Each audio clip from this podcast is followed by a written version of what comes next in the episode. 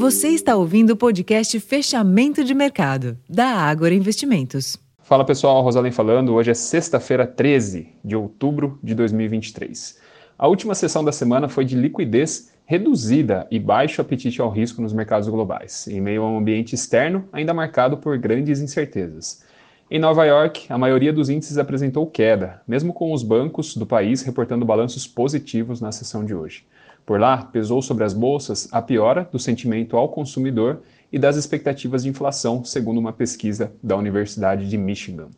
Esses dados se somaram ao resultado acima do esperado do índice de inflação ao consumidor, o CPI de setembro, que foi divulgado ontem e intensificaram a busca por ativos de risco na sessão de hoje.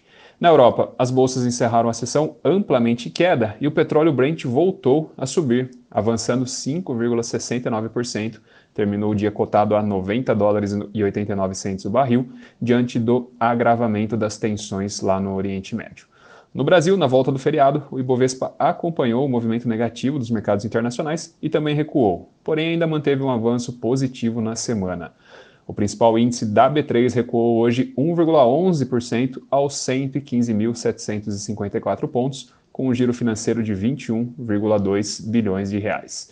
No câmbio, o dólar avançou 0,77% frente ao real, cotado a 5,09.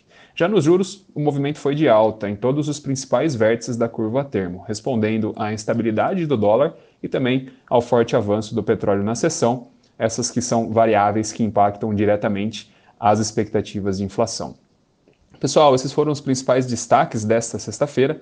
Para mais informações, acessem o relatório Fechamento de Mercado, já disponível no nosso portal, o Agora Insights. Bom fim de semana e até a próxima.